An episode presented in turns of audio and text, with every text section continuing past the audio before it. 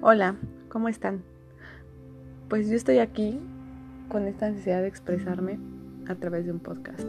He tenido mucho la curiosidad porque soy fan de los podcasts de diversas personas, sobre todo las que hablan, hablan de mejorar, de transformarte, de crearte y recrearte.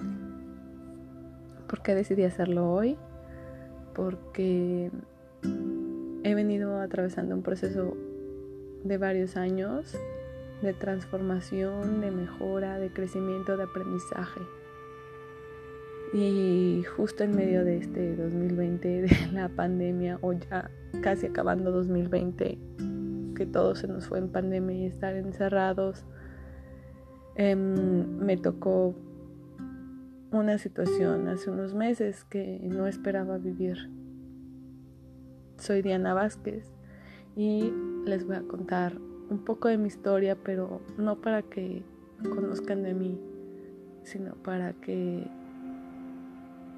a través de mi historia ustedes puedan ir retomando mis experiencias y pudiendo ver de distinto enfoque lo que yo veo con mi historia.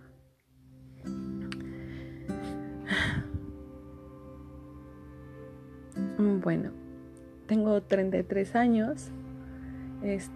soy una mujer que desde muy chica fue muy independiente. Em, no fui de muchos amigos cercanos o amigas. Siempre traté de complacer a mis padres y, y a todo el mundo en general. Hasta que en la parte de adolescencia, universidad, empecé a revelarme un poco y al salir de la universidad decidí salirme de casa para explorar lo que es la independencia. Después regresé con mis padres y a los tres años decidí volver a salirme de casa. A los 27 años me vine a vivir a Querétaro y aquí empezó todo. Empecé a vivir realmente. Empecé a saber lo que es anteponerte a la vida real, a los golpes de la vida, a, a madurar.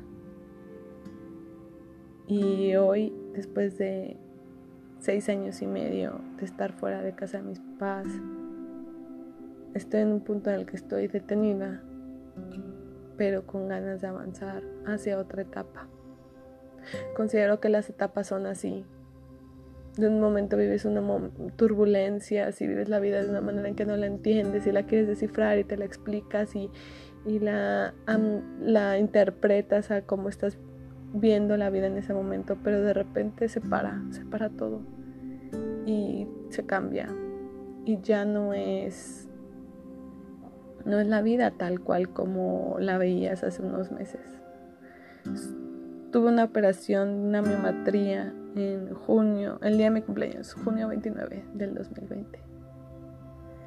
¿Por qué decidí que fuera ese día? Porque necesitaba renacer de esa manera. Y me hicieron una cesárea, como si fuera una cesárea. Fue muy fuerte porque yo nunca he tenido hijos. Soy soltera, no tengo pareja actualmente.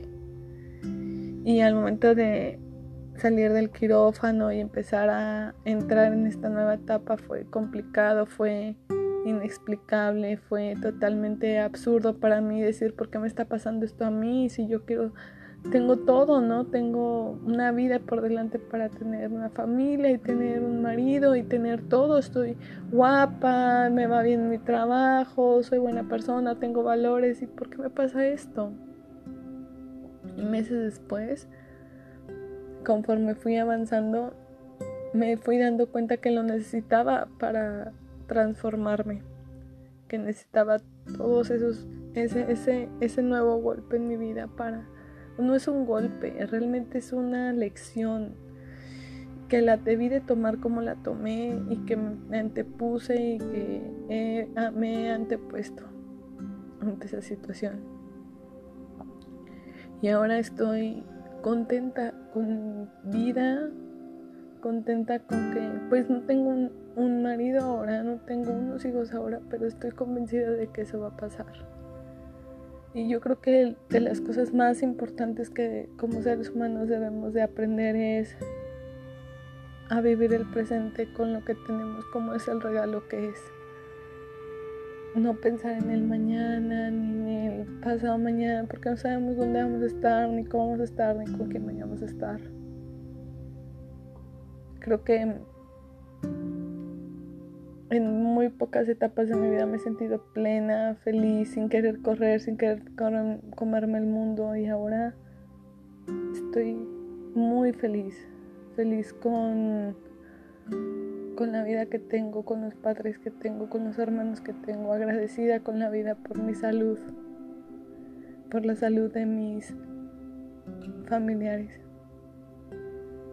Y también estoy sobria de decir que el día de mañana voy a ser otra persona y voy a tener esa familia, voy a tener esos hijos y voy a tener ese marido. Y eso me llena de ilusión y amor, pero al día de hoy la sobriedad que me llena es mi realidad y que estoy contenta con ello.